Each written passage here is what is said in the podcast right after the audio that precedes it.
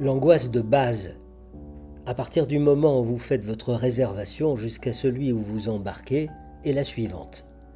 Quel que soit l'avion que vous avez choisi de prendre, c'est celui-là qui va s'écraser.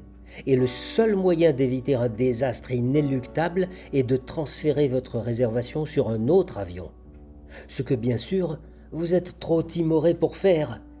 Mais si vous avez vraiment assez de cran pour changer d'avion, alors l'angoisse devient hmm, ce n'est pas l'avion que vous deviez prendre qui va s'écraser, mais bien celui que vous venez de choisir.